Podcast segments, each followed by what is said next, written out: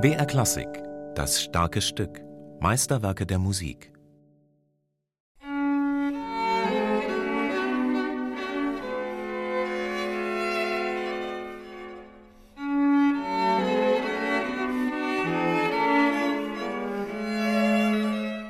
Haydn war ein ausgeglichenes Gemüt, genial, sicher, aber ohne alle Dämonie, sein Tageslauf war so streng geordnet wie sein penibel aufgeräumter Schreibtisch.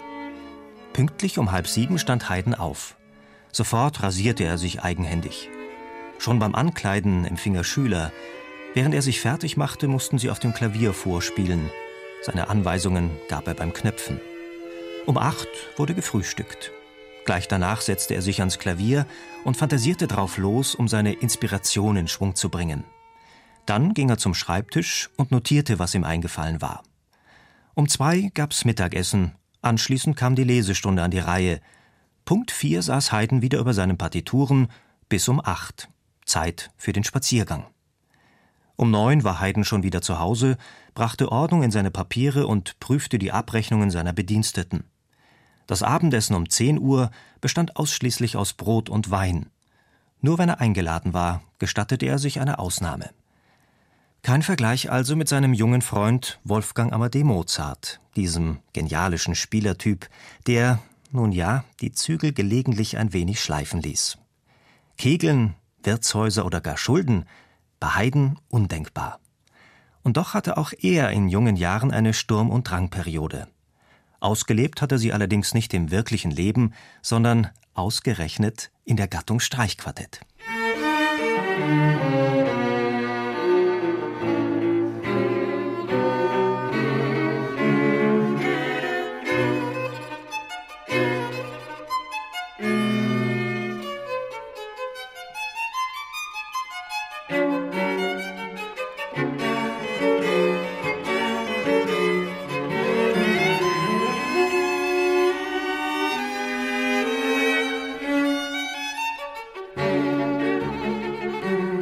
glaube, er hat damals alles ausprobiert, was nur möglich war.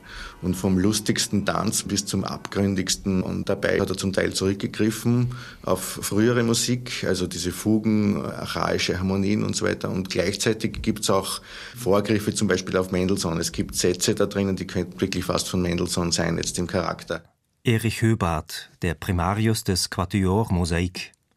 1992 veröffentlichte das Ensemble seine ersten Platten – eine Gesamteinspielung von Haydns sechs Quartetten Opus 20. Diese Bandbreite von den Opus 20 habe ich schon sehr früh kennen und schätzen gelernt und das war eigentlich mein Wunsch, das zu machen als Quartett. Und wir alle haben diese Quartette eigentlich besonders gern und spielen sie immer wieder gern.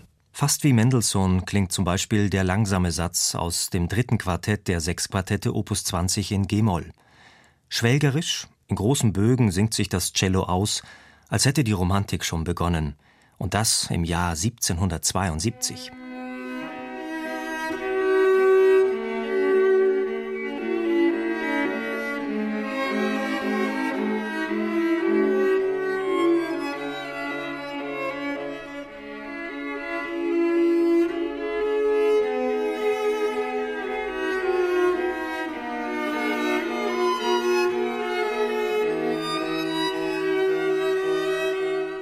Gerade erst hatte Haydn aus dem belanglosen Divertimento a quattro die anspruchsvolle Gattung Streichquartett geformt.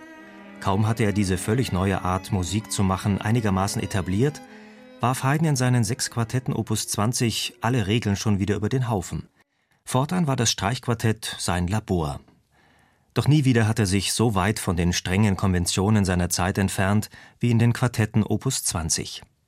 Der erste Satz des G-Moll-Quartetts etwa hat ein asymmetrisches Thema. Alle Musik, von der Klassik bis zum heutigen Pop, beruht auf vier- und achttaktigen Perioden. Haydn dagegen beginnt ganz bewusst mit einem siebentaktigen Thema, ein kleiner, aber wirkungsvoller Affront gegen die Regeln.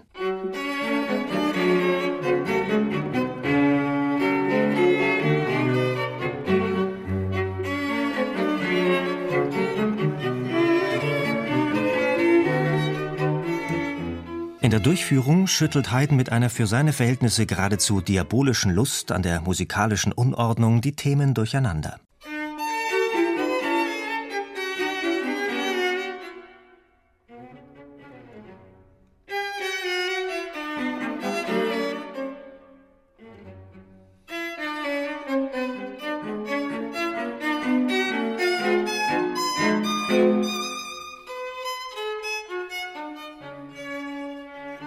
Mit seiner Einspielung der Quartette Opus 20 hat das Quatuor Mosaik Schallplattengeschichte geschrieben.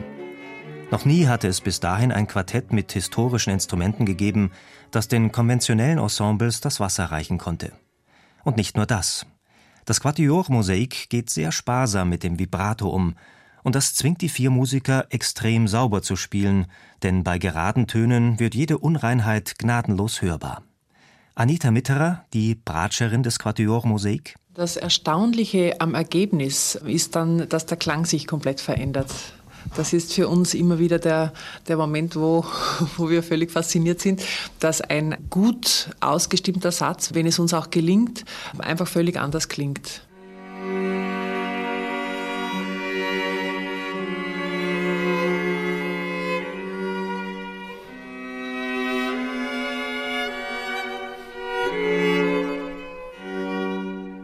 Dabei hält sich das Quatuor Mosaik keineswegs penibel an die puristischen Dogmen der Originalklangbewegung.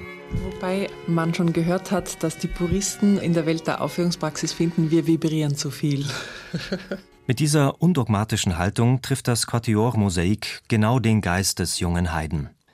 Für Erich Höbart ist dessen Opus 20 ein früher und nie übertroffener Höhepunkt der Gattung Streichquartett. Weil er eigentlich auch nachher nie wieder so eine, eine zerklüftete und in alle Seiten weisende Experimentierlust bewiesen hat.